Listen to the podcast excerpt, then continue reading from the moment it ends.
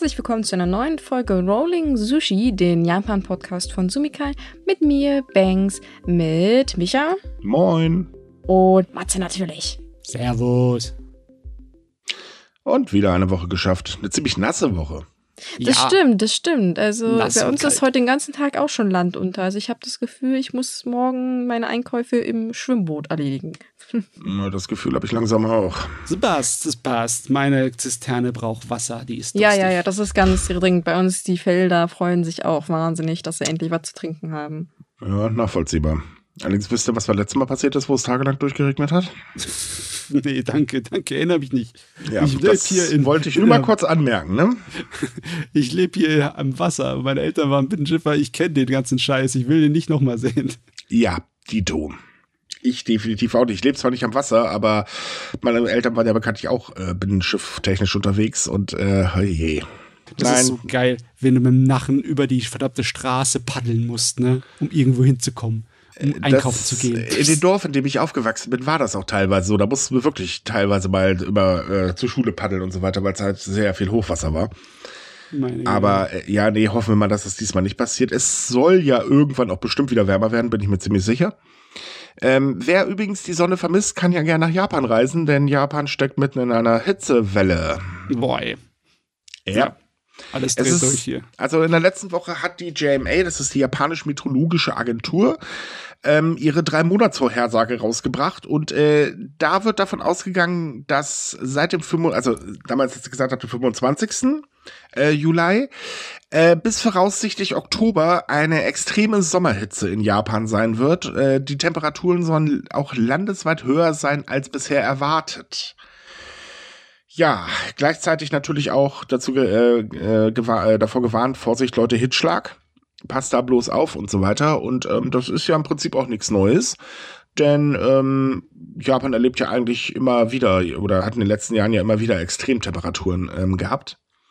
Äh, ja, und äh, vor allen Dingen im nächsten Jahr wird's dann noch schöner, weil dann kommen die Auswirkungen von El Nino volle Kanone.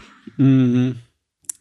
Ich meine, natürlich kommen jetzt vielleicht ein Leute daher und sagen, eine drei Monate Vorhersage, bei dem wie Wettervorhersagen aussehen, ist das doch nicht besonders aussagekräftig. Das ist doch allerhöchstens irgend so ein Durchschnitt, ein komischer. Aber nein, Japan ist ein wettertechnisch interessantes Gebiet wegen seiner ähm, Position im Monsum und Meeresströmungen etc. Da kann man da mit einer vergleichmäßigen Regelmäßigkeit was sagen. Wenn da zum Genau. Beispiel die Regensaison zwei äh, Wochen später ankommt, dann ist das was Komisches. Ne? Das merkt man. Deswegen, das äh, ist also auch schon aussagekräftig, der Kram. Eben. Dazu gibt es jetzt dann noch eine andere Statistik, denn äh, die JMA hat sich mal hingesetzt und ähm, die gesamten Wetterdaten der letzten Jahre ausgewertet. Und ähm, es ist nicht nur so, dass auch in Japan der Juli wahrscheinlich der heißeste Monat aller Zeiten werden wird. Ähm, haben wir ja gerade weltweit das kleine Problemchen. Ja, ich weiß, wenn man jetzt aus dem Fenster guckt, ist es nicht gerade warm bei uns, aber wir haben halt momentan anscheinend noch Glück. Gucke ich jetzt nach Italien oder noch ein paar Länder weiter, äh, da würde ich sagen, Happy Birthday, gute Schmoren. Also ja, Ähm, mit Italien will ich nicht tauschen, danke sehr. Nein, mit Griechenland übrigens auch nicht. Und ja, ich weiß, auch da sagt der Wetterbericht online, es sind nur 34 Grad, aber ganz ehrlich, äh, das ist halt eben, ähm, naja, sagen wir mal, statistisch durchschnittlich gesehen. So, jedenfalls ähm, ist es halt so, der Juli wird halt in Japan auch verflucht heiß, aber auch das erste Halbjahr dieses Jahres war so heiß wie noch nie in Japan. Ganz besonders ist es so, dass der März mit seiner Durchschnittstemperatur von 10,36 Grad deutlich wärmer war als ähm, der bisherige Rekord. Der lag nämlich bei 9,99 Grad im Jahr 2021. Und ähm, der Juni und auch der April waren extrem heiß dieses Jahr. Und das ergibt, dass die Durchschnittstemperaturen in den ersten sechs Monaten des Jahres in Japan bei 12,14 Grad lagen und damit 0,12 Grad über den bisherigen Rekord 2020. Hm. Oh je. Der bisherige Rekord ist nicht so weit her, ne? Mhm. Ja, ja. Am schlimmsten trifft es übrigens Stadtbewohner. Wer hätte das erwartet? Aha, die Asphaltbatterie. Richtig. ähm, die Durchschnittstemperaturen in den Großstädten Tokio, Osaka äh, und so weiter äh, waren im ersten Halbjahr oder lag im ersten Halbjahr des Jahres bei 14,47 Grad. Das ist ordentlich. Hm. Ja, Also genau genommen in den letzten 120 Jahren sind in städtischen Gebieten ähm, äh, die Temperaturen um drei Grad gestiegen. ja, wir wissen es auch, der Tendenz egal wie du die Daten rumschmeißt, auch wenn nächstes Jahr jetzt ein kühleres Jahr wird, mhm. darauf folgt wahrscheinlich wieder ein heißes.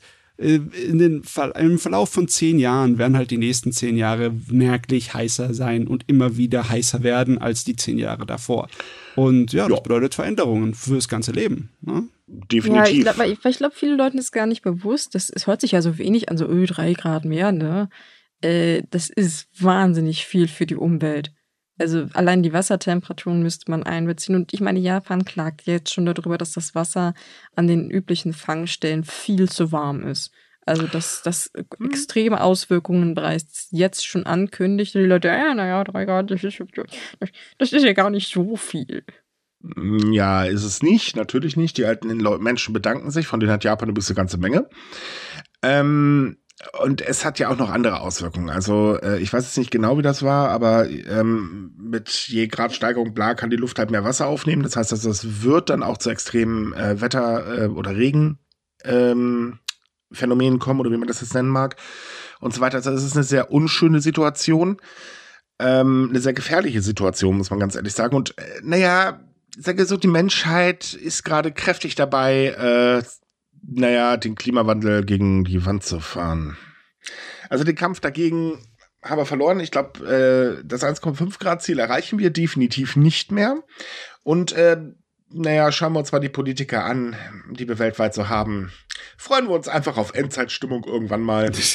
Also ja, ähm, ich weiß zwar, was du meinst, aber es ist halt wirklich so, dass man den Kampf gegen den Klimawandel nur dann verloren hat, wenn man aufhört, irgendwas dagegen zu tun. Ja, Weil natürlich, klar. Selbst wenn man erst bei plus zwei Grad anfängt, was dagegen zu tun, kann man immer noch plus drei Grad abwenden. Also es geht immer schlimmer. Äh, man hat dann verloren, wenn wir alle tot sind oder wenn wir aufgehört haben, dagegen zu kämpfen. Ne? Richtig, aber trotz allem müssen wir halt eben mit mehr Wetterextremen rechnen. Das äh, habe ich heute, äh, war das heute? Ich glaube, heute eine Nachricht drüber gelesen. Ähm, die Bundesregierung äh, Regierung in Deutschland will ja, ähm, was war das? Äh, Unwetterversicherung, Blaf für Pflichtmachhausbesitzer, irgendwie so in dem Dreh. Und äh, da haben dann die Versicherer gesagt, äh, nö Leute, das wird uns zu teuer. Mm, ja, so, wenn das selbst schon die Versicherer sagen, äh, ouch. Ich habe ich hab gehört von Amerika, dass dann teilweise die Versicherungen äh, wirklich jetzt politische Änderungen machen an ihren Policen, ja. die nicht äh, auf, ja, auf Liebe, auf Gegenliebe stoßen. Nein, das ist aber in Japan übrigens genauso. Ja. Man passt sich halt an. Jo. Den Schaden hat nachher der Kunde, der dann da steht und sich denkt, toll, klasse, mein Haus ist von der Schlammlawine weggerutscht worden und äh, hm, ich stehe jetzt hier doof da und hab nichts mehr. Schönen ja. Dank auch. Wie gesagt, wir aktuell haben halt nur mit Regen zu kämpfen. Okay. Gott sei Dank nicht mit so heißen Temperaturen, aber das Jahr ist noch nicht vorbei. Der Sommer ist nicht vorbei. Ja, ja, oder vorbei. so, der Sommer ist noch nicht vorbei. Wir, wir wissen nicht, was da kommt. So, äh, kommen wir vom Klimawandel weg, kommen wir mal zur Bevölkerung. Japans Bevölkerung schrumpft ja bekanntlich seit Jahren und ähm, naja, auch 2022 geht es halt steil bergab. Tatsächlich ähm, wurde der bisher stärkste Rückgang äh, gezählt. Und es ist das allererste Mal, dass in allen 47 Präfekturen ein Rückgang überhaupt verzeichnet wurde. Und das ist tatsächlich erstaunlich, weil normalerweise passiert das so nicht. Ähm, es ist so, dass ähm, laut Daten des Ministeriums für Innere Angelegenheiten und Kommunikation lebten am 1. Januar diesen Jahres ähm, 125.416.877 Menschen in Japan inklusive ausländische Einwohner. Das sind rund 511.000 weniger als im Jahr zuvor. Hm. Ohne ausländische Einwohner war das äh, bis Ende des Jahres ein Minus von 801.000 auf 122.423.038. Das ist die interessante Sache. Ne? Die, die 800.000 überstiegen im Verlust, ne? Mhm. während die Geburtenraten unter 800.000 gefallen sind. Richtig. Da, da, da ist ja jetzt die, die, äh, die böse Schranke. Jupp. Also das ist äh, krass, denn ähm, der erwerbstätige ähm, oder der Teil der erwerbstätigen Bevölkerung, also Menschen zwischen 15 und 64 Jahren, machen an der Gesellschaft ähm, 59,03 Prozent aus. Das ist immer ein Anstieg von 0,03 Prozent, aber im Gegenzug sank die Zahl der jungen Menschen, das heißt bis 14 Jahre, um 0,18 Prozent auf 11,82 Prozent gegenüber des Vorjahres. Und äh, der Anteil der älteren Menschen ab 65 Jahre stieg um 0,15 Prozent auf 29,15 Prozent. Das ist natürlich heftig, dass es fast gleich ist, Abnahme und Zunahme. Ne? Mhm.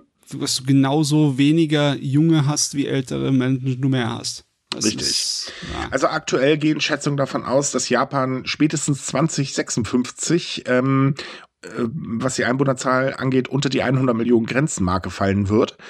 Ähm, und das ist natürlich schon äh, ouch.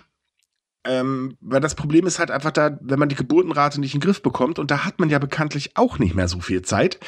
Und man hat momentan noch nicht wirklich Ideen äh, in der japanischen Politik, außer wir pumpen mal ein bisschen Geld rein. mm, ähm, ja. Sieht das arbeitskräftetechnisch sehr böse aus. Ich habe letztens in einem Forum eine interessante Idee gehört äh, von jemandem, der in Japan lebt. Der hat gesagt, dass es ein äh, bevölkerungstechnisches, ein sozialtechnisches Problem ist, im Sinne von wegen, das ist zu sehr verankert in den Köpfen der Leute, die mhm. Art und Weise zu leben. Und deswegen, selbst wenn die Regierung eine ideale Maßnahme hätte, um dagegen anzugehen, würde das wahrscheinlich nicht greifen. Man müsste die Gesellschaft umstrukturieren. Und das wäre ja. halt eine langwierige Fassung. Ne? Das geht nicht einfach so, dass du die Meinung von Leuten änderst, Deswegen, das äh, lässt sich nicht einfach so umkehren, bevor das nicht irgendwie größere Veränderungen hervorgerufen hat. Richtig. Hinzu kommt, äh, man hat die Zeit einfach nicht. In den nächsten Jahren wird die Geburtenrate definitiv weiterfallen, da die Zahl der Japaner im gebärfähigen Alter ab 2030 drastisch sinken wird. Mhm. Ist ein bisschen unpraktisch. Und wenn man bedenkt, dass die Zahl der Geburten 2022 nur bei 772.000 lag, ja, das tut weh. Das Eine mögliche Sache ist dabei zu beachten. Es könnte sein, dass Japan ein Beispiel hat in der Nachbarschaft, das einen Schockeffekt ihm verpassen könnte. Denn Südkorea ist, was all diese Sachen hier angeht, noch mal eine, einen mhm. Faktor mhm. höher dran als Japan. Da ist ja. die Bodenrate noch niedriger und alles noch viel schlimmer in der Hinsicht. Also ich bin ehrlich, ich glaube nicht, dass das einen Schockeffekt gibt, weil man guckt eigentlich eher selten auf andere Länder, es sei denn, man hat extrem negative Beispiele, aber man passt sich damit nicht automatisch an. Das Problem, also der Foreneintrag hat eigentlich recht gehabt, oder der Mann, der oder die Frau, die den geschrieben hat. Denn ähm, es ist ein gesamtes also es ist, ist nicht einfach zu lösen, indem man jetzt halt sagt, okay, komm, wir pumpen jetzt mehr Geld in die Kinderbetreuung. Gut, damit hat man einigen Eltern geholfen, definitiv, aber das Hauptproblem oder die ist nicht einfach gelöst dadurch, weil dieses Hauptproblem besteht aus viele kleinen Stüpselchen und ähm, es gibt halt auch Probleme, wo man ganz ehrlich sagen muss, naja, da zeigt doch schon die Diskussion darüber, dass man daran gar nichts ändern will. Mhm. Gerade auch der Stand der Frau zum Beispiel, der ist in Japan nun mal schwierig, um das mal vorsichtig auszudrücken. Und äh, das animiert nicht unbedingt gerade dazu, Kinder zu kriegen. Und dann kommt hinzu, dass man selbst, wenn es ums geteilte Sorgerecht gibt, also, äh, geht, das gibt es in Japan halt noch nicht. Aktuell wird darüber diskutiert. Und da wird sich so da vehement dagegen gestemmt, dass das, das überhaupt vernünftig eingeführt wird. Ähm, mit Begründung, wo man sich so denkt, oh Leute, ey, das hat nichts mit der Realität zu tun, was ihr da labert, aber man stemmt sich halt dagegen. Hm. Und ähm, jetzt ist ja halt auch das Problem da, dass zum Beispiel ähm, durch die steigenden Preise, die auch in Japan natürlich ähm, eine Rolle spielen, ich meine, die Güter des täglichen Bedarfs steigen und steigen und steigen. Das hört bei denen äh, nicht auf und das ähm, ist zwar jetzt nicht so schnell wie bei uns, aber es macht sich halt bemerkbar, weil nämlich auch äh, logisch die Reallöhne sinken und so weiter und so fort. Ähm, ist halt einfach die Tendenz oder, oder die Grundlage, dass man sagen kann, okay, komm, ja, ich schaffe mir jetzt ein Kind an, äh, gar nicht da. Mhm. Das Interessante an diesen Aussage von vorhin ist, dass selbst wenn du jetzt hier aus irgendeinem Grund, sagen wir mal hypothetisch, Japan würde einen ähm, Geniestreich hinkriegen, den so in der modernen Welt seit dem Zweiten Weltkrieg noch keiner gesehen hat, und auf einmal werden wirtschaftlich so gut darstellen, dass es wie im Höhepunkt der 80er Jahre ist und jeder hätte was weiß ich, wie viel Geld übrig, dass er sparen könnte oder ein Haus bauen könnte, etc. Allen wird es sehr gut gehen. Die ganze Wirtschaft wird angekurbelt wie die Drecksau. Das würde trotzdem nicht äh, die nee. Geburtenraten rasch, äh, rasch, umkehren, weil schlicht ja. und einfach ähm, sowas in der Bevölkerung halt wie eine Art von Bewusstsein verankert ist, mhm. das nicht einfach weggeht. Die Leute würden einfach nur mehr in Workaholic-Kultur verfallen. Wahrscheinlich ja. Ja. Also in der Hinsicht ist es halt ein Problem, das ist nicht mal eben so zu lösen. Und das wird die aktuelle Regierung auch nicht hinkriegen. Und ich befürchte auch die nächste nicht, weil äh, solange die LDP an der Macht bleibt, ist das alles ziemlich steif. Hm. Ja, es ist halt, es ist halt schwer, aus diesem Muster, wie gesagt, rauszukommen, ne? Also das mhm. ist, äh, da, da gehen, denke ich, Japan auch so langsam die Ideen aus, weil desto länger sie halt warten, desto verhärtender wird diese Front halt, mit der sie zu kämpfen haben. Denke ich ja, zumindest. Also uns, uns, wird ja immer vorgeworfen, wir prügeln immer so stark auf die Politik ein, aber in dem Fall bleibt uns nichts anderes übrig, weil die LDP ist halt bekannt dafür, Probleme erstens viel zu spät anzupacken. Nochmal äh, dran erinnert, was äh, die Gouverneurin von Tokio Anfang des Jahres äh, der Regierung vorgeworfen hat. Und das war schon echt ein starkes Stück. Ähm, und natürlich äh, ist sie auch bekannt dafür, dass sie halt einfach den einfachsten Weg geht. Eben Geld nehmen, reinpumpen bumm, Problem gelöst. Und das ist halt ein Fehler. Und jetzt auch die letzten Wahlen zum Beispiel haben ja, oder die letzten großen Wahlen haben ja gezeigt, dass das Thema Erziehung über, äh, oder Kinder allgemein überhaupt keine Rolle spielt. Es, es war im Wahlkampf schlicht und ergreifend gar kein Thema. Hm. Ja, ja. Und das war nicht das erste Mal übrigens der Fall, das war schon immer so. Ich denke mal, wir sollten versuchen, auf Optimismus zu setzen und hoffen, dass die künstliche Intelligenz uns retten wird. Dass richtige, selbstdeckende Roboter alle Probleme der Menschen übernehmen und dann es uns allen gut geht. Da wir von der Menschheit reden, dann freuen wir uns jetzt schon auf Skynet. Geile Idee. ja, aber wirklich. Ähm, ja, das ist echt eine Idee. So, ähm, was jetzt schon in Japan zu spüren ist, ist der Arbeitskräftemangel. Und der ist wirklich an allen Enden und Ecken zu spüren. Hat mehrere Gründe. Äh, wie gesagt, die Geburtenrate sinkt und das ja nicht erst seit heute. Ähm, und auch so ein paar andere kleine Spielereien, wie ja auch zum Beispiel, hey, du musst studieren gehen und dann kommst du in ein tolles Büro und da äh, ne, arbeitest du dann dein Leben lang und dann ist alles gut. Und äh, solche Jobs wie zum Beispiel Pflege werden ziemlich beschissen bezahlt. Dass da keiner hin will, ist irgendwo verständlich. Arbeitszeiten extrem, Bezahlung beschissen, Happy Birthday. Ähm, ja, und äh, jetzt hat man halt erkannt, oh verdammt, ich glaube, wir rasseln hier gewaltig in einem Pflegenotstand. Und genau das tut Japan nämlich auch gerade. Es ist nämlich so, bis 2024 können nach Schätzung des Arbeitsministeriums 690.000 Pflegekräfte in Japan fehlen. Das ist äh, viel. Mhm. Das ist sogar mhm. extrem viel. So, und das ist auch nicht gut. Schlicht und ergreifend. Sowas äh, hat man sich jetzt gesagt, äh, gedacht in der Regierung, ach naja gut, ähm, dann holen wir uns halt eben Ausländer. Sind ja jetzt auch schon da, aber die dürfen nur eingeschränkt arbeiten. Das heißt, sie dürften im Prinzip nur so die einfachen Pflegearbeiten äh, übernehmen. Und darum wird jetzt darüber nachgedacht, dass man diesen Menschen die Möglichkeit gibt, ja, mehr Aufgaben übernehmen zu können. Ja, ja, toll, aber als Gegenleistung hat man nichts angeboten. Das sind äh, immer noch die Menschen, die nur maximal fünf Jahre im Land bleiben dürfen, die ganzen technischen Praktikanten und die sonstigen Ausnutzungen. Ja, daran will man nichts rütteln. Ja, nein, nein, ja. nein, nein. Sie sollen nur mehr, äh, mehr Möglichkeiten bekommen, mehr zu arbeiten. Aber also, äh, es wäre auch so einfach, Matze, ne? ja, oder so. Es, es gibt noch eine ganz andere, sehr faszinierende Idee. Die Löhne erhöhen. Ja, also im Sinne von wegen das attraktiv machen für Leute, da wirklich arbeiten zu wollen. Ne? Mhm. Wenn du so Leute willst, dass Leute da arbeiten sollen, dann musst du sie irgendwie hinlocken. Ich meine, die Leute echt meinen, dass Zuckerbrot irgendwie eine komische, seltsame Erfindung ist, die kein Mensch auf der Welt benutzt. Die Peitsche knallt halt schöner. Hm. naja, ich sag mal so, ähm, es ist auch ein gesellschaftliches Problem. Ich meine, man hat ja zum Beispiel jetzt während der Pandemie bei uns, okay, wir haben es zumindest auf die Balkone geschafft, haha, da, Mann, da konnten bestimmt viele von ihrer Rechnung bezahlen. Das hat man in Japan jetzt nicht erlebt. Was man in Japan aber erlebt hat, war extremes Mobbing. Oh mein Gott, sie arbeiten als Pflegekraft. Äh, das ist sehr, sehr vielen passiert. Also da haben sich Geschichten teilweise, äh, oder man konnte teilweise Geschichten lesen. Da ist ein echt die Hutschnur hochgegangen über so viel Blödheit. Entschuldigung, wenn ich das so sage. Ähm, und das zeigt halt auch, ey, wow, voll die Wertschätzung für den Berufsstand. Hm. Irre. Hm. Also, naja, man könnte es attraktiver machen, man kann es halt auch sein lassen. Und ähm, die Regierung entscheidet sich halt lieber dazu, es sein zu lassen. Ja, aber die Sache ist die, solche größeren Bewegungen, die so von Gruppen ausgehen, die sind immer so schwer, so schwer vorherzusehen. Also, da musst du wirklich ein Experte sein in der Hinsicht, weil Gruppen benehmen sich ja so viel anders wie ein Individuum. Den kannst du auch das nicht wirklich äh, anlasten zur Schuld. Deswegen hätten die Japaner sich einfach besser be benommen und hätten weniger Nein, ihre natürlich nicht. Das Pflegekräfte gemobbt. Das kannst Nein, du nicht machen.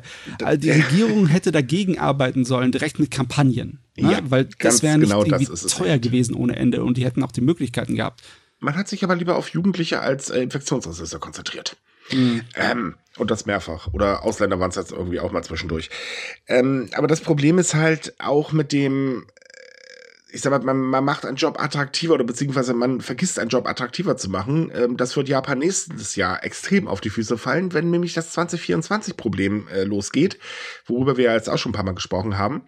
Auch da hat man halt leider irgendwie ein bisschen versäumt, vielleicht den Job einfach mal attraktiver durch bessere Bezahlung zu machen.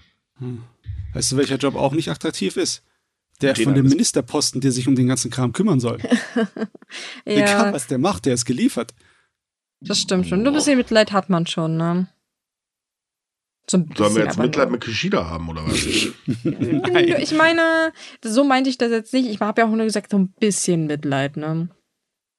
Nö. Es ist schon kein, ich meine, man kann die besten Vorschläge machen in der Situation. Ich meine, es ist theoretisch ganz einfach. Meistens ist es die Frage des Geldes, ne? Ähm, aber das Umsetzen wird immer schwierig, wenn alle anderen dagegen steuern, ne? Ja, wobei Abe ist jetzt nicht mehr da und die Abe-Fraktion ist nicht mehr so mächtig. Also mittlerweile könnte er dann langsam mal. Das muss man auch mal ganz ehrlich sagen. Aber er versucht halt immer noch den extrem konservativen schön recht zu machen. Hm. Ähm, also ich sag mal, gut klar, wir können jetzt natürlich einfach drüber urteilen. Wir sitzen hier gemütlich in unsere Aufnahme-Eckchen äh, ähm, und Mhm. äh, quatschen halt drüber. Aber äh, natürlich muss man halt auch die Umstände mit reinziehen. Und ähm, es sind aber einfach Probleme, also jetzt zum Beispiel das 2024-Problemchen, das betrifft ja nun mal wirklich die Logistik. Und die Logistik ist halt wichtig für die Wirtschaft. Warum man da das aber selbst ignoriert, das verstehe ich nicht. Hm. Ja, das wird aber auch Hm. wirklich noch Konsequenzen haben. Ich meine, wir sehen die Konsequenzen ja jetzt schon wieder. Äh, die Beliebtheit des japanischen Premierministers und seiner Regierung ist wieder im Tiefflug. Äh, Barabadam, dam.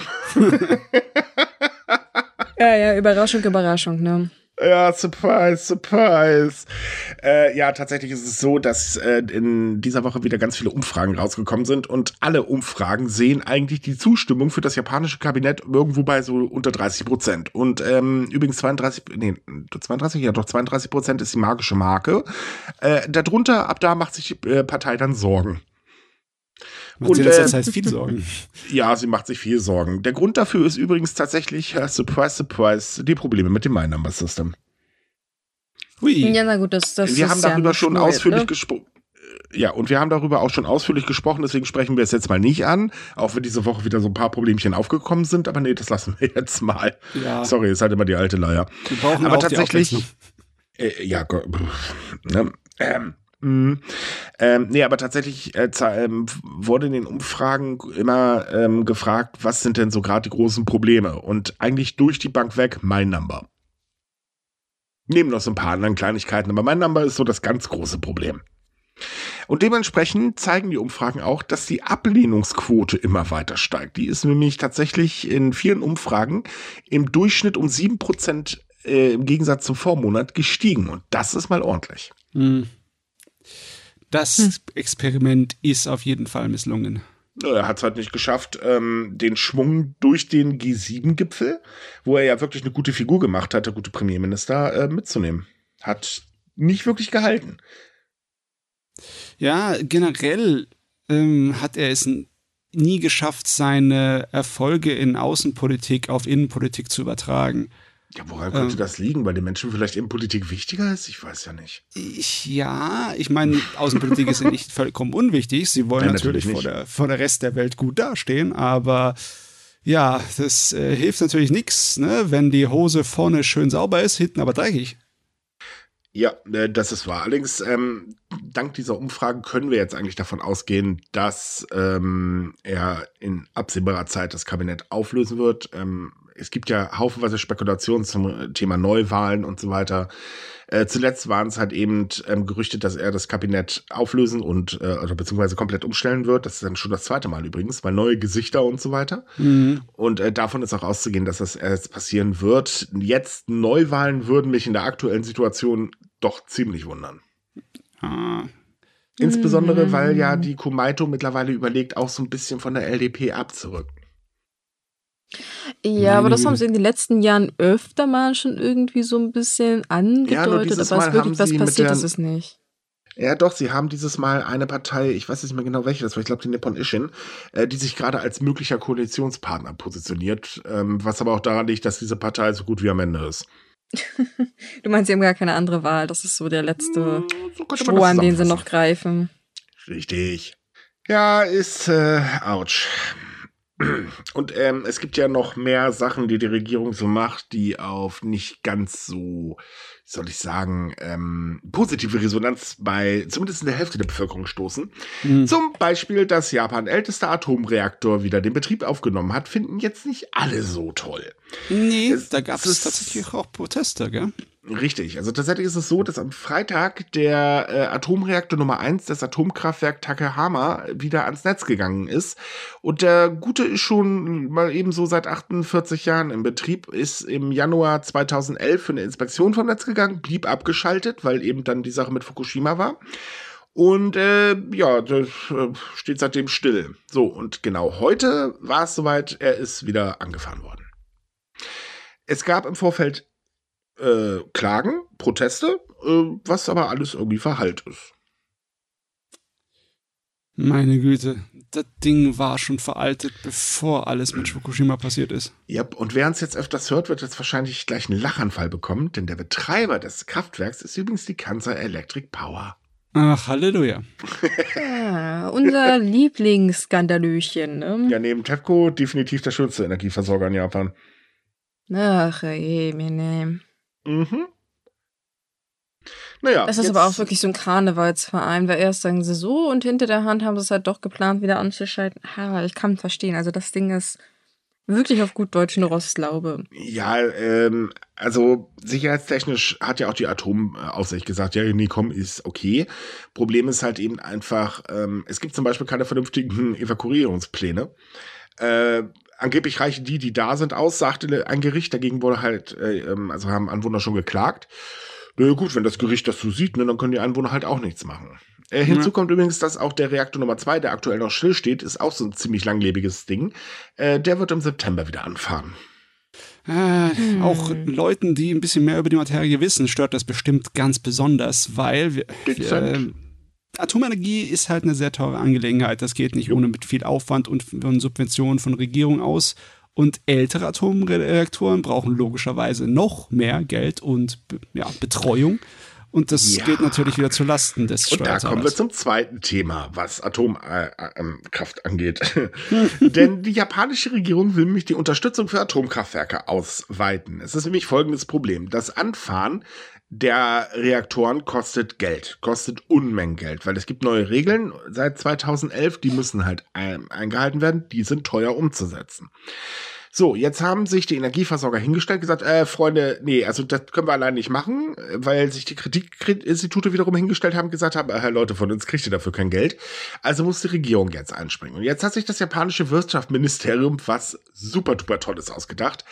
Denn ähm, es gibt nämlich ein Programm zur Unterstützung äh, für den Ausbau von regenerativer Energie. Ähm, das wird ja, also wird bald eingeführt, beziehungsweise einige Teile davon gibt es schon. Das ist irgendwie ein bisschen ganz kurios. Es ist so, dass wenn du Ökostrom in Japan beziehst, dann wird ein gewisser Oberduss erhoben, den du halt mit auf dem Strompreis, äh, also der wird oben drauf geklatscht, damit finanzierst du den Ausbau als Kunde. So, viele Kunden sagen, wollen wir nicht zahlen, wechseln wir halt wieder zurück. So. Und dieser Oberlos wird jetzt äh, dann auch, wenn das durchgesetzt wird, für Atomstrom kommen, weil ähm, die Zeche zahlt der Endkunde. Genau, so wie immer, ne? Ja. Oh, das wird teuer, naja, dann müsst ihr halt tiefer in die Tasche greifen. Also um das mal in Summe zu sagen. In einer im März veröffentlichten Schätzung hieß es, dass mindestens 6,9 Billionen Yen, das sind 42,3 Milliarden Euro, benötigt werden, um die Kosten äh, für die Wiederaufnahme des Betriebs der bestehenden Atomkraftwerke zu decken. Also aktuell ist es so, es laufen gerade mal elf Reaktoren in Japan äh, von etwas mehr als 40. Jo. Hm. Problem ist, die Summe wird nochmal ansteigen, denn in dieser Schätzung fehlten nämlich die Kosten für die Antiterrormaßnahmen, die da ja auch noch rein müssen. Ach, die werden doch sowieso grundsätzlich auch bei der Umsetzung ständig irgendwie vergessen, was sehr bedenklich ist. Mhm. Ja, ich meine, wir hatten schon öfters das Thema von wegen, wo will die Regierung das Geld herholen für ihre Pläne? Und das Endergebnis ist eigentlich immer noch die Bürger. Woanders kannst du es nicht wirklich herholen. Klar, sie versuchen Dinge, wie zum Beispiel ähm, die Rüstungsinsporte, ne? wo hm. dann jetzt auch wieder ein bisschen Dampf gemacht werden soll. Ja, aber selbst aber, da pumpt sie ja eher Geld rein als alles ja, andere. Ne? Das ja. muss man ja auch noch dazu sagen. Also schöne Idee, aber oh. Hm. Also ich sag mal so, das Großproblem ist ja, ähm, man könnte schon viel weiter sein und wahrscheinlich könnte man schon auf viel mehr Atomkraftwerke verzichten, aber der Ausbau der Erneuerbaren klappt ja auch nicht so wirklich. Das ist ja mehr Chaos als alles andere. Ja. Also was auf jeden Fall kommen wird, ist, dass die Energie mal wieder teuer wird und dass mhm. all die Maßnahmen, die die japanische Regierung gegriffen hat, um da irgendwann einen Deckel davor zu schieben, jetzt sowieso für die Miezekatze sind. Dezent Aber ja wenn die Leute die Wahl haben zwischen Atomkraft subventionieren oder grüne Energie subventionieren, dann bin ich mal gespannt, wie da die Prozentzahlen sind, wie die Leute sich da spalten. Hm. Hm. Hm. Also aktuell ist es so, dass tatsächlich eine kleine Mehrheit zumindest sagt pro Atomenergie. Aus dem einfachen Grund, ähm, Japan hat in den letzten Jahren gerade im Sommer und im Winter immer wieder mit Stromknappheit zu kämpfen gehabt. Ähm, gut, ich meine, klar, wenn man die Regenerativen nicht ausbaut, ist das irgendwie logisch, dass das ein bisschen schief geht. Ähm, dadurch konnte man schon so ein bisschen den Zug mitnehmen und ähm, immer mehr Leute überzeugen. Aber es ist halt eben nur eine kleine Mehrheit. Das heißt, es gibt also eine sehr große äh, Gegenstimme. Ich meine, ich kann es auch verstehen. Man hat halt Fukushima Daiichi und äh, ja, möchte sowas, glaube ich, nicht normal haben. Und das Risiko ist nun mal da. Ähm, auch wenn das vielleicht klein ist, aber es ist halt einfach ein Risiko. Atomkraft ist nicht so sicher, wie man immer gerne jemanden weiß machen will. Und das war dagegen. Das ist auch wundervollziehbar. Hm. Aber es ist interessant. Normalerweise ähm, hast du nicht allzu viel Kontrolle darüber, wofür deine Steuern benutzt werden oder dein Geld, das du der Regierung in irgendeiner Weise zuführst. Ne? Aber mhm. hier haben die Leute dann durch die Wahl ihres ähm, ja, Energielieferanten eine Wahl, äh, die Wahl, wie sie das Geld, das sie der Regierung schicken, dann äh, ausgeben, ob an die Atomenergie oder an die Erneuerbaren. Ne? Da haben sie dann die Wahl, richtig. Hm. Natürlich ist es kacke, dass man mehr zahlen muss, aber es ist nicht alles davon super schlecht, wenn man es sich so betrachtet. Nee, das natürlich nicht. Ähm, man muss aber auch ganz ehrlich sagen, Japan ist der Ökostrom schon ordentlich teuer. Ja. Also das ist hier mit Deutschland zum Beispiel nicht zu vergleichen. Also ich habe ja einen reinen Ökostromanbieter und freue mich gerade über eine mega Rückzahlung, die mich nächsten Monat treffen wird, äh, plus Preissenkung. Ähm, das äh, wirst du in Japan so nicht erleben. Ähm, da ist Ökostrom schon wirklich ouch. Ja, das ist dann auch wieder dystopisch, ja. Nur die Leute, die Geld haben genug, die können ihrer politischen Meinung durch die, die Wahl ihrer Geldabgabe hier Gewicht geben. So hm. kann man das sagen. Eine Wahl haben sie halt nur, wohin das Geld fließt, aber nicht, ob sie es zahlen oder nicht zahlen. Ah. Sie müssen es, also wenn das durchkommt und das wird durchkommen, dann kann man von ausgehen, tja, dann wird es halt gezahlt. Es belastet natürlich die Haushalte noch mehr. Ähm, inklusive dessen, dass auch die Preissteigerungen bei den Lebensmitteln in Japan wirklich zunehmen, das sagten wir ja gerade schon, denn sie übertreffen jetzt schon die Zahlen von 2022. Es ist so, dass ähm, das äh, Kreditforschungsunternehmen oder Marktforschungsunternehmen Taikoku Data Bank, und ja, die heißen nämlich tatsächlich so, ähm, immer mal wieder Unternehmen befragt, wie schaut's denn aus, hab, plant ihr Preissteigerungen und so weiter. Das ist ein ziemlich guter Spiegel. Und äh, es stellte sich jetzt heraus, dass bis zum Jahresende 2023 voraussichtlich die Preise für rund 35.000 Lebensmittel erhöht werden. Und äh, die Lebensmittel werden ja nicht erst seit diesem Jahr teuer. Nee, die sind schon letztes Jahr sprunghaft angestiegen und vorletztes Jahr und äh, so weiter. Hm. Ja, das ist bösartig. Klar, die ganzen Teuerungen in Japan waren nie auf dem Niveau wie bei uns, aber dafür ging es bei uns auch schon bei einigen Sachen wieder zurück und wieder hoch, also ein bisschen runter und drüber. Ja, man, Hier scheint es irgendwie nur so ein stetiger Anstieg zu sein. Man darf im direkten Vergleich aber auch zwei Sachen nicht vergessen. In Japan verdient man nicht so viel Geld. Ne, das muss man mal ehrlich sagen. In Japan sind Lohnerhöhungen bisher immer sehr moderat ausgefallen. Das war dieses Jahr mal eine Ausnahme tatsächlich. Mhm. Ähm, aber diesen auch oder das, was da mehr in der Lohntüte hat, äh, das wird ja schon alleine von der äh, letzten Strompreiserhöhung ähm, aufgefressen. Inflationstechnisch sowieso brauchen wir auch nicht drüber reden. Äh, also ich sag mal, man kann es nicht direkt im Vergleich stellen, nur weil ja Japan jetzt eine niedrigere Inflation hat, geht's jetzt allen da besser. Das stimmt halt definitiv nicht. Nein, nein, nein, nein. Tatsächlich nehmen die sozialen Probleme extrem zu. Gut, die Menschen geben wieder mehr aus für Reisen und so weiter, sparen aber bei Lebensmitteln. Ja. Das merken auch äh, die Lebensmittelhersteller. Ähm, und es sieht nicht so aus, dass sich diese Preis, äh, die Preiserhöhung sich irgendwann mal abschwächen wird. Sie liegt jetzt, also die Gesamtinflation liegt halt deutlich über dem Ziel der äh, Bank of Japan. Die versucht ja, die Inflation so stabil bei zwei Prozent äh, hinzubekommen.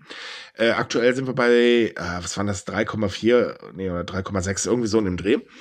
Ähm, also es liegt da deutlich höher und eben die Reallöhne sinken. Das ist ein bisschen unschön. Ja. Na, darf man natürlich dazu nicht vergessen, dass von vornherein die Lebensmittelpreise in Japan eine Relation höher waren als bei uns. Ne? Mhm. Äh. Okay, das ist nicht schön für die Wirtschaft. Nein, definitiv nicht. Das ist nicht schön für den Für die- Geldbeutel, nicht schön für die Leute. Für die Menschen vor allen Dingen ist das alles andere als sehr schön. Äh, sehr unschön. Ist halt gerade recht schwierig, die Situation. Also Ja, kann halt auch definitiv. sehr schnell sehr krass eskalieren. Also das sollte man nicht vergessen. Naja, es ist, es ist ja so, ähm, Japan oder Japans Regierung äh, will ja immer noch die Haushaltslage, äh, die ja wirklich sehr, na, sagen wir mal, nicht sehr gut ist, ähm, unbedingt äh, positiv gestalten. Also man will einen Schuldenabbau betreiben. So, das Theater äh, zieht sich ja schon seit Jahren hin. Japan ist halt das höchste äh, oder hoch, höchst verschuldete Industrieland. Und äh, jetzt rechnet man halt damit, dass 2016, äh, 2026, so rum war's, das erste Mal ein Primärsaldo-Überschuss erwirtschaftet wird. So. Jetzt mal, lassen wir mal dahingestellt, über den ganzen äh, Fachbegriffe und so weiter. Im Großen und Ganzen ähm, gibt es dafür eine Schätzung vom Kabinettsamt und das Kabinettsamt sagt halt, wenn die Wirtschaft sich weiter so positiv entwickelt. Das ist so der Hauptkern dieser Schätzung. Äh, Das Problem, was man in der Schätzung allerdings vergisst, ist das schlimmste Szenario, dass es sich eben nicht positiv entwickelt, weil zum Beispiel die Menschen nicht mehr so viel ausgeben. Das ist halt ein Szenario, was allerdings sehr realistisch ist. Und deswegen sagen auch Experten oder Ökonomen in dem Fall, wow, habt ihr euch ja was Tolles ausgedacht, aber mit der Realität hat das auch nicht viel zu tun, ne? Ja, und besonders bei dem Thema Lebensmitteln müssen sie logischerweise noch was anderes in die Rechnung mit einbeziehen und das ist der Rest der Welt, weil Japan importiert sehr viele Lebensmittel. Wenn es nicht importiert, ist es geliefert. Ja, und äh, das, da hat sie nicht so viel Einfluss darauf, ob die Lebensmittel sich verteuern durch weitere Krisenherde. Oder ob der ja noch schwächer wird ne? und so weiter. Das macht ja auch alles. Äh, das ist ja Mhm. auch ein ganz wichtiger Faktor. Das ist halt nicht so toll und dementsprechend ist es auch kein Wunder, dass über drei Millionen Menschen in Japan tatsächlich einen Nebenjob brauchen. Ohne den kommen sie einfach nicht mehr über die Runden. Und wohlgemerkt, es sind jetzt nur die Leute, nicht die in Japan einen Nebenjob haben, sondern sie brauchen den tatsächlich. Es haben mehr Leute definitiv äh, einen Nebenjob. Und zwar laut einer Studie des Ministeriums für Innere Angelegenheiten und Kommunikation ähm, sind diese ähm, 3,5 Millionen Menschen, also 4,8 Prozent der Gesamtbevölkerung, die aktuell den Zweitjob wirklich nötig haben, um über die Runden zu kommen. Ein deutlicher Anstieg zur letzten Umfrage, die wurde 2017 angefertigt und die, ähm, der Anstieg ist bei 0,9 Prozent und das ist ordentlich. Davon sind 7,2 Prozent unregelmäßig Beschäftigte und 2,5 Prozent, äh, die in, einer in einem regulären Arbeitsverhältnis beschäftigt sind. Um das Ganze jetzt mal zu erklären, es gibt in Japan zwei Arten von Beschäftigungsverhältnissen. Das ist einmal regulär und einmal nicht regulär. Das heißt, reguläre Beschäftigte haben einen unbefristeten Arbeitsvertrag, ähm, haben höhere soziale Absicherung und so weiter und so weiter. Äh, nicht reguläre äh, Beschäftigte dagegen sind halt eben mit einem befristeten Arbeitsvertrag oder sind meistens Teilzeitangestellte. Ähm, bekommen weniger soziale Absicherung und so weiter ist natürlich äh, so im Prinzip nicht vorhanden. Können jederzeit ihren Job verlieren, blasels blub. Ähm, und es ist halt so, dass insbesondere Menschen, im, die im Einzelhandel haben, äh, tatsächlich auf einen Nebenjob wirklich angewiesen sind. Und jetzt kommt's, gefolgt von Menschen in der medizinischen und in der Sozialfürsorge. Aha, wer hätte das erwartet? Hm. Ja. Hallo, Abenomics. Ja. Äh, dazu kommt übrigens, dass 4,93 Millionen Menschen derzeit noch überlegen, ähm, sich einen Zweitjob anzuschaffen. Was mal eben so ein Anstieg von 930.000 sind. Baba. Uiuiui, das ist schon ordentlich. Mhm. Naja, Hm. Preissteigerung und so weiter. Äh, Gerade Teilzeitbeschäftigte, die knabbern momentan, was den Mindestlohn angeht, aber dazu kommen wir gleich noch. Äh, da ist nicht viel Geld da. Man muss, irgendwo muss es reinkommen. Also holt man sich einen Zweit- oder es gibt ja auch Leute, die einen Drittjob haben. Ja, also wenn man das alles so ein bisschen hochrechnet und sich überlegt, es gibt um die 67 Millionen Beschäftigte in Japan. Mhm. Also dann ist das schon ein recht hoher Prozentsatz. Das nähert sich Ja. so an die 10% heran bald dann. Ne? Also im Sinne von wegen Leute, die dann um einen Zweitjob äugeln und 5% davon, die unbedingt brauchen. Ne? Ja, definitiv. Also es ist, es ist wirklich heftig.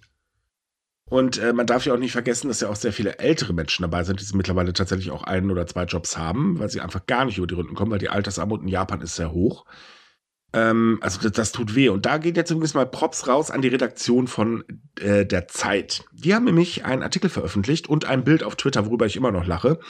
Da schreiben sie nämlich, im Jahr 2021 beschloss die japanische Regierung Anreize für Unternehmen zu schaffen, damit Menschen bis 70 Jahre weiterarbeiten können. Die Japaner finden die Idee konse äh, eher konsequent angesichts der rapide alternden Bevölkerung. Dazu schrieben sie auf Twitter, schaut mal, liebe Pensionäre, in Japan sind viele Menschen stolz darüber, über, äh, darauf, über das Rentenalter hinaus äh, zu arbeiten. Das grenzt schon an Hohn, weil man halt wirklich vergisst, ja, natürlich, viel, es gibt Menschen, die gehen auch im hohen Alter noch gerne arbeiten, um zum Beispiel ihre Erfahrung weiterzugeben und so weiter und so fort. Fälle gibt es, brauchen wir nicht drüber reden. Aber, und das ist das ganz große Aber, und deswegen finde ich diesen Artikel, also allgemein Heidewitzka, ähm, man vergisst einfach, dass viele ältere Menschen sonst gar nicht über die Runden kommen würden, weil einfach die Rente so niedrig ist und auch preissteigerungstechnisch das so schlimm ist, dass schlicht und ergreifend sonst nichts anderes übrig bleibt. Meine Güte. Manchmal wünschte ich mir, die ganze Welt würde bei jeglichen Problemen dieser Sorte so reagieren wie Frankreich. Ich meine, nicht so wie die dummen Leute, die das ausnutzen und Geschäfte leer räumen und alles randalieren, aber dass halt Ja. wirklich alle auf die Straße gehen. Ja, es würde nicht viel ändern, aber ich muss ganz ehrlich sagen, also diesen Artikel fand ich persönlich eine Frechheit. ja, also der, der wird mich dazu bringen, auf die Straße zu gehen, so ein Artikel, sage ich dir. Mhm. Das war wirklich schon, man ignoriert so eins der Hauptprobleme halt. Und ähm, die, wie gesagt, die Altersarmut in Japan ist wirklich bestialisch hoch. Ähm, wir hatten ja mal darüber geredet, dass eine Studie besagt, ähm, wie viel Geld man halt im Alter braucht, was man sich ansparen muss und so weiter. Man kann nur aktuell einfach nichts ansparen. Es ist einfach kein Geld dafür da. Und Mhm. Japan ist nun mal leider durch die Abenomics ähm, zu einem Zeitarbeiterland geworden oder Teilzeitangestelltenland, weil billige Arbeitskräfte werden halt gern gesehen. Und ähm, auch so, wenn jetzt zum Beispiel ein, irgendwo ein Arbeitskräftemangel in einer Branche herrscht, kommt man ja nicht auf die Idee, wir verbessern die Arbeitssituation. Nö. Man holt halt eben andere Leute, die für wenig Geld halt arbeiten. Glanzidee. Super. Ganz toll. Und natürlich spielt auch noch dann der, ähm, also die niedrige Geburtenrate eine ganz gewaltige Rolle, weil irgendjemand muss die Sozialkosten auch bezahlen. Und die Sozialkosten machen jetzt schon einen verdammt großen Anteil äh, neben den äh, Kosten fürs Militär äh, in dem japanischen Haushalt aus. Das sind die beiden größten Kostenfaktoren. Tendenz Hm. übrigens steigend, und zwar in beiden Bereichen. So, und deswegen jetzt auch mal eine gute Nachricht, nämlich, dass Japans Mindestlohn in diesem Jahr deutlich steigen könnte tatsächlich. Also die Hoffnung ist zumindest da, dass eben der durchschnittliche Mindestlohn jetzt auf 1000 Yen, das sind 6,34 Euro, steigen wird. Muss man natürlich äh, hier dazu sagen, bei der jetzigen Umrechnungsrate, im Moment sieht der Yen mies aus. Ne? Also Oh ja. das war vor ein paar Jahren noch nicht nur 6 Euro. Nein, das nicht, aber ich muss es ja umrechnen, logisch. Ja, ja, ja, muss sein. 1000 Yen sind aber trotz allem immer noch ganz schön lächerlich eigentlich. Ja, Ähm, also im vergangenen Jahr stieg zum Beispiel der Mindestlohn schon um 3,3 Prozent auf 9,61 Yen, das sind 6,09 Euro. Und ähm, damit wäre das dieses Jahr eine Erhöhung von mehr als 4 Prozent. Jetzt kommen wir wieder zu dem Problem. Äh, also es gibt ein Gremium, das beratschlagt gerade aktuell darüber. Wie gesagt, die Hoffnungen sind groß, weil das gibt schon ein bisschen mehr Geld in der Lohntüte das ist auch definitiv ähm, richtig. Aber ob vor allem kleine Unternehmen, und das sind ja nun mal der größte Teil der Arbeitgeber in Japan, sich das überhaupt leisten können, ja, das ist eher fraglich. Es gab nämlich schon bereits im letzten Jahr ähm, äh, bei der Diskussion darüber Probleme über Probleme. Und es kommt ja noch hinzu, eine Anhebung des durchschnittlichen Mindestlohns heißt nicht, dass alle Präfekturen das auch genauso umsetzen, weil die Präfekturen selbst können auch nochmal ein Wörtchen mitreden. ja, das ist halt nicht so wie unser Mindestlohn, das wirklich überall im ganzen Land, dass es ein Minimum ist, das bezahlt werden muss. Yep. Ja. Das, das wäre jetzt erstmal notwendig, ne? dass sie das so machen, dass es erstmal einen allgemeinen Standard gibt, dass für alle und überall der Mindestlohn gilt. Man muss aber auch dazu sagen, dass laut einer Umfrage der japanischen Industrie- und Handelskammer, die haben 3300 kleine und mittlere Unternehmen ähm, äh, befragt, immerhin sich 42,4 Prozent für eine Anhebung des Mindestlohns in diesem Jahr ausgesprochen haben. Und zwar aus dem einfachen Grund, weil auch sie gekannt haben, ja, wir haben hier einen Arbeitskräftemangel und langsam müssen wir mal ein bisschen was bieten. Mhm. Weil ohne wird es nicht funktionieren. Mittlerweile ist es tatsächlich so, dass bist du arbeitslos in Japan, dann kannst du sagen, ich habe die Wahl. Es gibt immer noch natürlich Hürden, wie zum Beispiel veraltete Vorstellungen von äh, Firmen und so weiter oder keine Ahnung, die Uni gefällt nicht, auf der du warst. Alles schon, äh, haben wir über alles schon berichtet. Aber ähm, tatsächlich hat man mittlerweile eine größere Auswahl und man kann sich schon teilweise aussuchen, wo gehe ich denn hin? Oder zumindestens äh, ist der Schein da, dass man es kann. Je ja, nach finanzieller Situation. Es ist immer noch keine gute Lösung. Aber selbst wenn jetzt das die Zukunft Japans sein sollte, dass überall alles in wechselnder Teilzeit andauernd gemacht wird, müsste man trotzdem noch viel mehr als 1000 Yen nehmen. Also es reicht ja. einfach nicht aus. Dann Tatsächlich rechnen Ökonomen vor, dass mindestens 1500 Yen, also 9,50 Euro, erreicht werden müssten, um halt tatsächlich ähm, erstmal eine breite Zustimmung zu finden, den Menschen tatsächlich ein vernünftiges Lohnverhältnis zu bieten und äh, naja, das aber äh, das Unternehmen halt tatsächlich noch Arbeitskräfte finden, denn mit 1000 Yen wird das verflucht schwer. Hm. Und natürlich noch so der kleine Hinweis, wenn die Inflation so weitergeht, ähm, ja, werden auch 1500 Yen viel zu wenig werden. Hm, ja, es ist, ist, halt schwierig. Ich meine, hm. Also ich bin bereit dafür, dass dieser ganze Unsinn mit Inflation jetzt mal vorbeigeht. Oh, wir haben ja, jetzt beschlossen, wir machen das wie mit der Pandemie. Wir haben jetzt beschlossen, das ist jetzt vorbei und das ist gut, ne? Genau, ich habe keine Lust mehr über die Inflation zu schreiben. Also jetzt ist Schluss damit. Ach Leute, wenn es so einfach wäre, ne? Oh ja. Gut, also ganz ehrlich, ich bin froh, dass wir keine Politiker sind. Auf der einen Seite Ja, oder Wirtschaftsexperten. Oh Gott, stell dir oh das Gott. mal vor. Nee, danke, ich war Mathe schlecht. Uff. Oh wei, oh wei, oh wei. So, aber weil wir gerade so schön über Teuerungen reden, auch für Touristen wird's teurer. also nicht nur, weil die Flüge teurer geworden sind, wie jetzt ein paar Statistiken gezeigt haben. Und ja, tatsächlich, Flüge sind teurer geworden. Nicht nur nach Japan, sondern eigentlich überall hin. Mhm. Ähm, klar, überall merkst du halt eben die Inflation. Aber es ist so, dass immer mehr Touristengebiete in Japan eine Hotelsteuer erheben. Also das ist so vergleichbar mit unserer Kurtaxe, die wir hier in Deutschland haben. Und äh, Tokio war damals 2002 übrigens die erste Region des Landes, die das eingeführt hat. Und immer mehr Touristengebiete nehmen sich ein Beispiel, um eben die hohen Kosten, die man durch äh, dadurch hat, dass man halt eben Touristen anlocken will, ähm, auszugleichen. Und in Tokio ist es so, da müssen Touristen aktuell 100 Yen, das sind 64 Cent, pro Person und Nacht für einen Aufenthalt zwischen, äh, der zwischen 10.000 Yen und 15.000 Yen kostet, also 63 Euro ein paar zerquetschte und äh, 95 Euro ein paar zerquetschte zahlen. 200 Yen, also äh, 128 ähm, Euro circa pro Nacht, wenn das über 15.000 Yen kostet. In diesem Jahr. Also es ist nicht unbedingt etwas, was den Braten total fett macht. Genauso wie bei uns diese Ministeuern nicht wirklich so groß ins Gewicht fallen. Nein, natürlich nicht. Also wer einen Urlaub macht, wird sich das definitiv leisten können. Das ist ja, ganz ja. klar. Ja. Ähm, es ist aber so, dass ähm, Tokio sagt, ich glaube, wir müssen das jetzt mal erhöhen. Es ist nämlich so. 2019 wurden rund 2,7 Milliarden Yen, also circa 17,2 Millionen Euro dadurch in die Stadtkasse gespült. Da werden halt, wie gesagt, Sachen mit bezahlt wie jetzt Werbung ähm, oder halt eben äh, gratis WLAN etc. bla bla. Also alles, was für Touristen halt einfach da ist.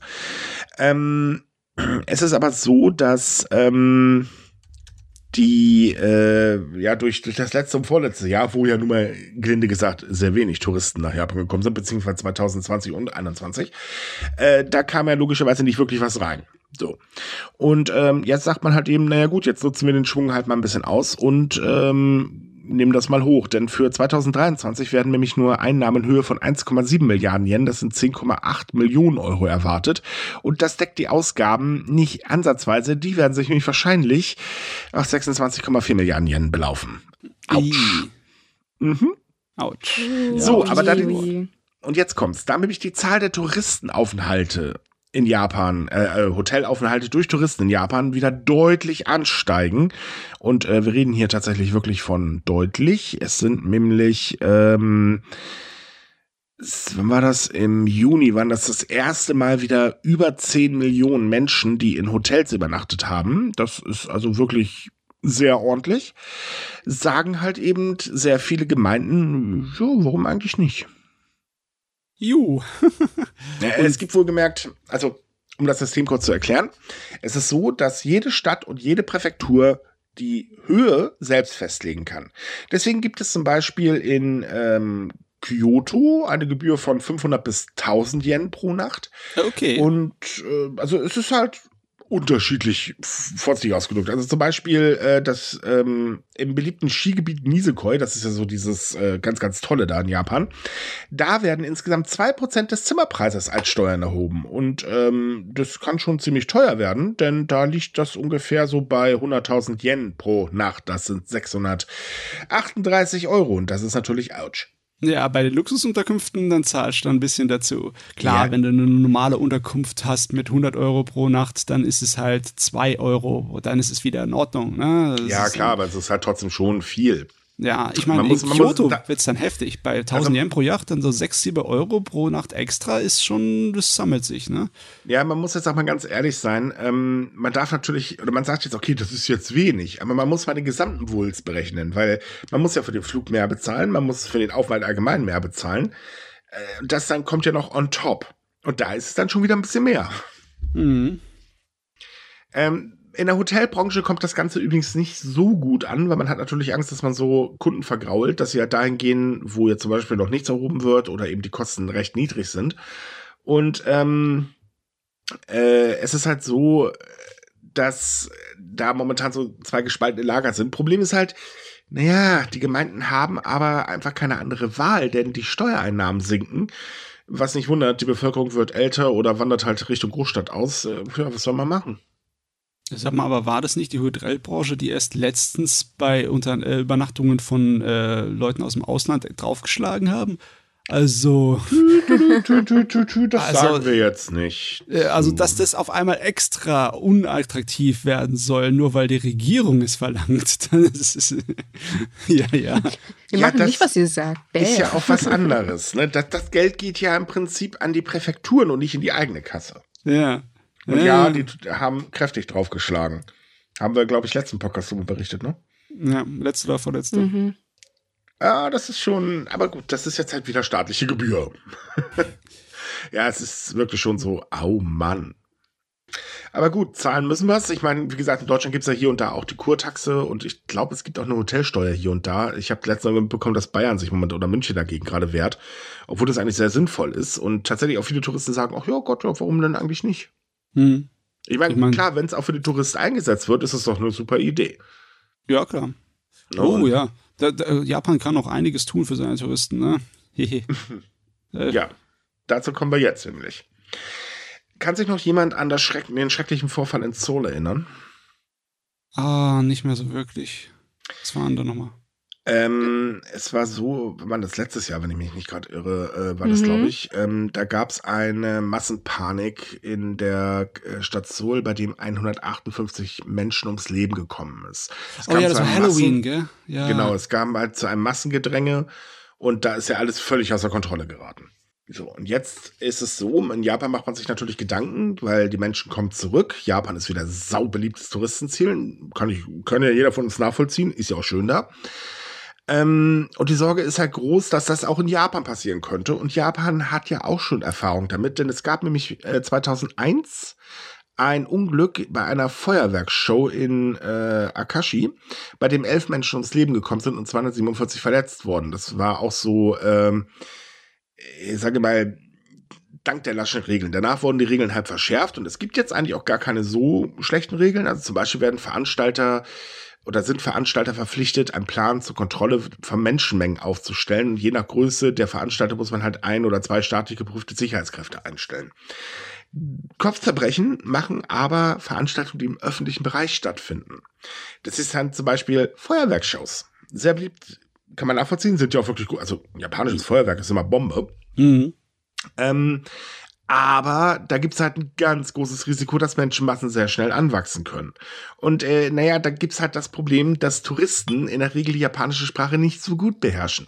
Ich weiß, es gibt viele, die reisen auch hin und die können's, weil Japan ist ja dann, hat irgendwie so Sonderstand, habe ich so das Gefühl, da gibt man sich ein bisschen Mühe. Aber es gibt ja auch den üblichen, auch in Japan esse ich mein Schnitzel. So, und die können halt einfach kein Japanisch. Aber da ist halt das Risiko ganz, ganz groß, dass die Anweisungen auch in Notfällen gar nicht erst mitbekommen. Hm.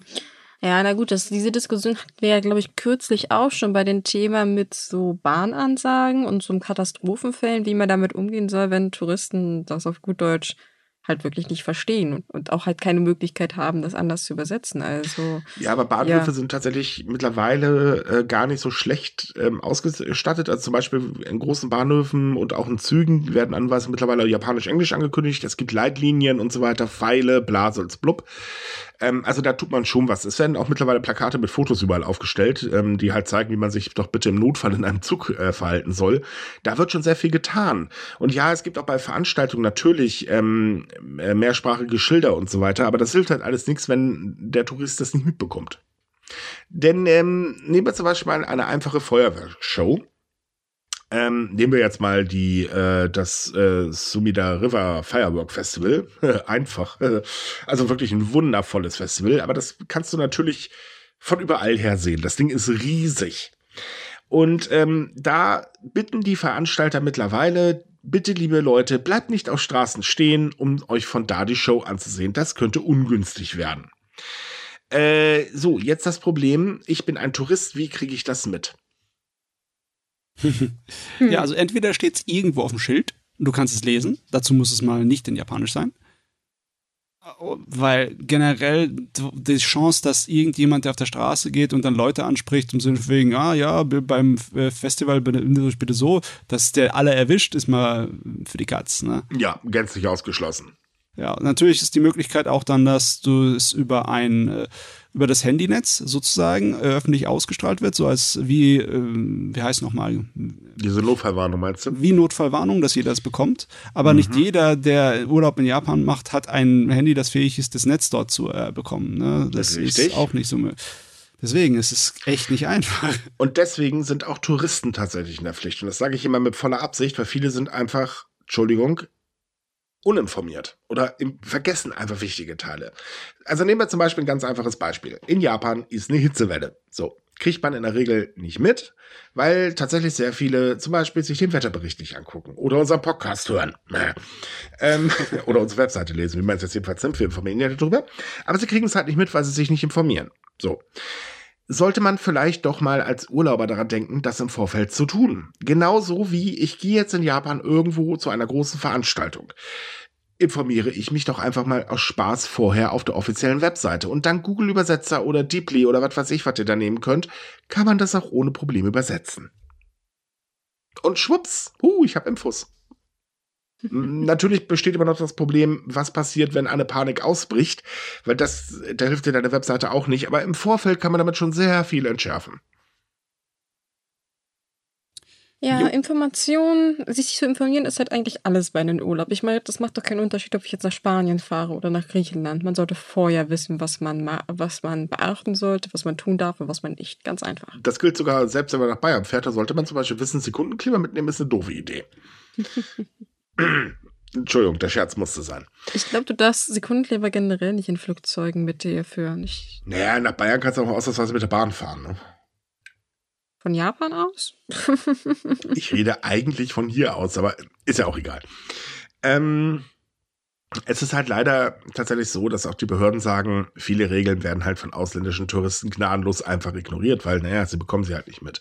Und deswegen wird immer dazu geraten, bitte informiert euch vorher. Informiert euch, bevor ihr einreist ins Land über wichtige Dinge. Sollte man ja, wie gesagt, sowieso tun. Ähm, aber informiert euch auch, bevor ihr irgendwo hingeht. Also Experten raten zum Beispiel, möchte man eine bestimmte Veranstaltung besuchen, sollte man vielleicht vorher einfach mal da vorbeigehen und sich zumindest die Gegend ein bisschen angucken, damit man schon mal weiß, was da so los ist. Kann man auch nichts gegen sagen, ist eigentlich eine sehr gute Idee. Und eben Webseite anschauen, Sicherheitstipps mal ganz kurz übersetzen und lesen. Schadet Absolut. nicht. Im Notfall kann das Leben retten. Und das hat man leider mehrfach schon gesehen. Ja, wie gesagt, die, die, dieses Touristenproblem mit den Andrang, also jetzt mal um da und mal zurückzukommen, das ist aber tatsächlich nicht nur so ein ausländisches Problem, sondern auch, zumindest bei der Golden Week gab es zahlreiche Fotos äh, in den japanischen Medien, wo man auch dachte, ui, also Aha. Sehr schwierig. Ich denke, allgemein sollte man da so ein bisschen nachgucken wegen Übertourismus und so. Ja, definitiv.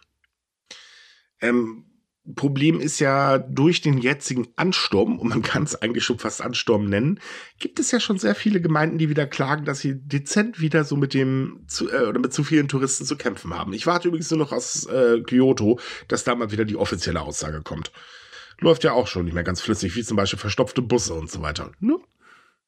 Ja, na gut, das war mal abzusehen. Das, darauf hatten wir eigentlich mehr oder weniger schon Wetten abgeschlossen zum Ende ja. der Pandemie. So, über was werden sie sich als erstes beschweren?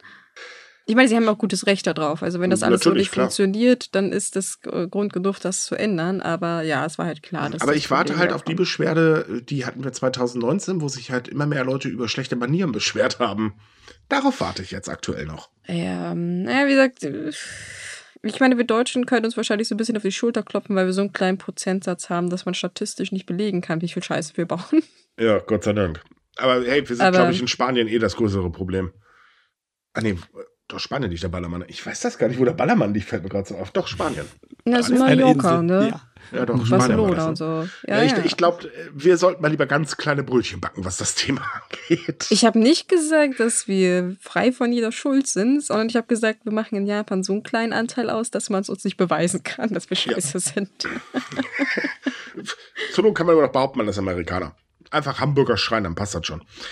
Ähm, okay, das war jetzt gemein, ich sehe es ein, aber egal. So, noch ein anderes Thema. Ähm, jetzt auch mal zur Information für die Menschen, die nach Japan reisen und vielleicht äh, zwischendurch mal sich, äh, ich sag mal, anderweitig beschäftigen wollen. Ähm, es ist so, dass Prostitution in Japan ja generell verboten ist. Also es gibt ein Antiprostitutionsgesetz.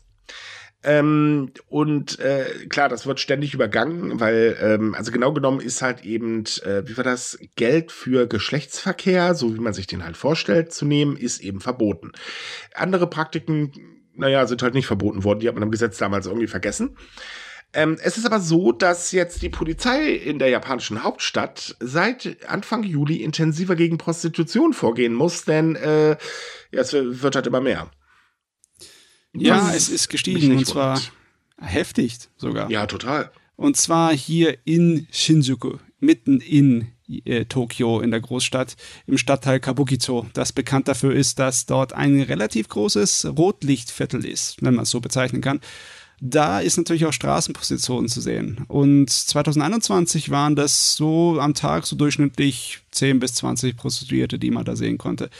Jetzt ist die Zahl mittlerweile angestiegen. Ende 2022 war es schon bei mehr als 60 pro Tag. Klar, das muss man nicht so Apfel und Ei vergleichen, weil 2021 waren wir direkt mitten in der Pandemie. Da waren garantiert auch weniger. Aber trotzdem, auch im Vergleich zu vorher, hat sich der, die Zahl im Endeffekt fast verdoppelt. Bedenkt, dass allein im Juni 27 Frauen wegen des Verstoßes gegen das Antiprostitutionsgesetz verhaftet worden sind und in diesem Monat waren es dann schon 15, also stand, als wir den Artikel geschrieben haben, ist das denn ordentlich? Denn äh, das waren sonst immer viel, viel, viel, viel, viel, viel weniger. Und die Polizei sagt natürlich auch, naja, toll, das ist eigentlich ein Katz-und-Maus-Spiel, denn äh, wenn die äh, betreffende Person entlassen wird, dann steht sie halt einen Tag später wieder da. Ähm, also der Grund für diesen Anstieg ist natürlich ein wirtschaftlicher. Und leider muss man jetzt ganz ehrlich sagen, sind es sehr, sehr viele alleinerziehende Mütter, die äh, mittlerweile anschaffen gehen, weil sie eben gerade durch die Pandemie in starke wirtschaftliche Probleme gekommen sind und jetzt stehen sie ja auch noch nicht wirklich besser da. Und äh, für sie ist halt Prostitution manchmal der einzige Ausweg. Auch viele Single-Haushalte leiden ja momentan ganz, ganz gewaltig unter Inflation, Pandemie, äh, Auswirkungen und so weiter. Und ein weiterer Grund ist, dass immer mehr Frauen ihr Geld in sogenannten Host-Clubs ausgeben oder, äh, naja, für ihren Partner rausschmeißen und einfach nicht mehr über die Runden kommen, weil sie eben, ja, ausgenutzt werden, um das mal auf gut Deutsch zu sagen. Hm. Ich, ich meine, ich finde das sehr besorgniserregend, dass man jetzt so einen drastischen Anstieg hat, weil das ist schon wahnsinnig schnell in kurzer Zeit. Also normalerweise ja. ist es ja eigentlich etwas, was ein bisschen langsamer verläuft. Aber ich habe immer noch so Probleme damit, dass halt generell das äh, in Japan kriminalisiert ist, weil. Ja, das ja, ist das ist halt von- sehr, sehr schwierig. Es ist rückständig im Vergleich zum Rest der Welt. Damit hast du ein, äh, schaffst halt ein Milieu, wo halt die Frauen dort überhaupt keine Sicherheiten haben. Ne? Genau. Richtig. Bringt halt nichts, die zu bestrafen oder die Freier, weil die nehmen, es ist halt auch nur Angebot und Nachfrage, sondern man muss halt wirklich eigentlich Gesetze dafür schaffen, dass die einen Schutz erfahren, dass sie zum Beispiel Schutzräume haben und so weiter oder halt auch Anlaufstellen und Beratungsstellen, damit vielleicht gerade Leuten geholfen wird, die eigentlich nicht in diesem Milieu arbeiten wollen. Ja, und auch eine Und Krankenversicherung. das fehlt halt. Ja, das Ähm, ist halt. hm. Na, und, sorry, ich gehe mal kurz dazwischen. Auch eine Krankenversicherung wäre vielleicht keine so schlechte Idee. Ja, das, das ist ja schon sehr größer gedacht, aber generell irgendwie, wie gesagt, dass die irgendwie Anlaufstellen haben, weil das geht halt nicht, weil es, wie gesagt, kriminalisiert ist. Da wird keiner sich offen hinstellen und sagen so, jo, hier könnt ihr hinkommen und euch beraten lassen. dann sagen sie, Ähm, ja, nee, nee, nee, nee. Tatsächlich geht die Polizei jetzt mal einen anderen Weg. Und da muss ich sagen, Oho. Ab, man hat endlich dazugelernt, denn seit Frühjahr 2022 äh, nimmt die Polizei nicht nur die Damen fest, sondern äh, setzt auch Berater ein, um eben den Frauen Möglichkeiten aufzuzeigen, wo sie Unterstützung ähm, finden können, ähm, damit sie so halt eben einen Alternativweg gehen können. Man muss leider auch dazu sagen, die Unterstützungsangebote sind allerdings, naja, Ja, also das, was vorhanden ist, halt eher so, ausbaufähig, vorsichtig ausgedrückt. ja, das ist Aber- sehr dezent gehalten. Und Unterstützung ist zumindest im Kleinen da und äh, es kann helfen. Ne? Das ist ein bisschen peinlich, dass die Polizei das machen muss, weil sie sich dazu gezwungen fühlt, weil sie sonst nicht das Problem behandeln können. Das ist Aufgabe der Regierung, verdammt nochmal. Naja, aber zumindest tut sie es wenigstens mal. Ja, Normalerweise ja. ist die Polizei nicht so vorkommend in Japan. Also in der Hinsicht muss man sagen, okay, es ist zumindest ein gewisses Umdenken da, aber ja, die Regierung müsste eigentlich reagieren. Und da sind wir halt auch wieder bei dem Punkt mit Alleinerziehenden, das haben wir ja ganz am Anfang angesprochen. Wenn eine alleinerziehende Mutter keinen anderen Ausweg mehr findet, dann stimmt irgendwas nicht. Das ist wohl wahr. Wie gesagt, deswegen meine ich ja, also es ist äh, sehr schockierend zu beobachten, dass es halt so einen großen Anstieg gibt. Und wie gesagt, die wissen halt nicht, wo sie hin sollen. Richtig. Weil, wie gesagt, wenn sie irgendwie Hilfe bekommen könnten, müssen sie halt Angst haben, dass sie kriminalisiert werden. Also, dass da irgendjemand steht und die abfängt oder andersweitig, dass sie verpfiffen werden. Aber wie gesagt, wenn die Polizei das selbst als einzige direkt so öffentlich anbietet, ja, äh, ist, ist halt schwierig, ne? Ich würde auch nicht, glaube ich, zur Polizei gehen und sagen so, yo, Also es ich habe das letzte Woche gemacht und ich bräuchte jetzt gerne Hilfe. Die würden sagen, ja, gut, dann mal bitte. Also Angaben man, machen. man muss auch sagen, es gibt natürlich private Organisationen, die versuchen zu helfen, aber die können halt auch nicht wirklich so agieren, wie sie gerne möchten. Ähm, und das Prostitutionsproblem in Japan ist wirklich sehr, sehr groß. Das ist, wie gesagt, bloß wenn man es verbietet, ist es nicht da. Es ist das Richtig. älteste Gewerbe der Welt. Das kann man nicht einfach ausschließen. Wie gesagt, das macht mehr Probleme, es zu verbieten, als dass man da eine anständige Gesetzeslage aufstellt. Richtig. Ja, es ist schon hart. Es ist ja Ende des Monats, deswegen haben Matze wieder für euch die Monatsvorschau äh, diesmal für den August. Äh, da ist hoffentlich wieder einiges Schönes dabei. Jawohl, fangen wir gleich bei den Veranstaltungen an. Da starten wir logischerweise in die ganz große Angelegenheit. Zuerst am 4. August bis 6. August läuft die Animagic 2023 im Rosengarten in Mannheim. Die Tickets dafür dürften eigentlich schon alle ausverkauft sein. Möglicherweise kann man noch welche vor Ort ergattern. Dann am 12. August bis zum 13. August läuft die Contaco 2023 in AMO Kulturhaus in Magdeburg.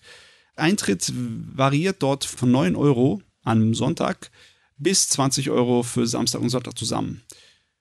Am 18. August läuft dann die Nippon Con 2023 im Gustav Heinemann Bürgerhaus in Bremen. Da kostet das Wochenendticket 30 Euro. Und am selben Wochenende haben wir noch ein kleines bisschen was anderes. Da ist Tag der offenen Tür im Auswärtigen Amt in Berlin, wo diesmal die Partnerländer Indien und Japan sind. Da haben wir auch dann Stände mit japanischem Essen und dergleichen. Das ist im Werderischen Markt 1 in Berlin.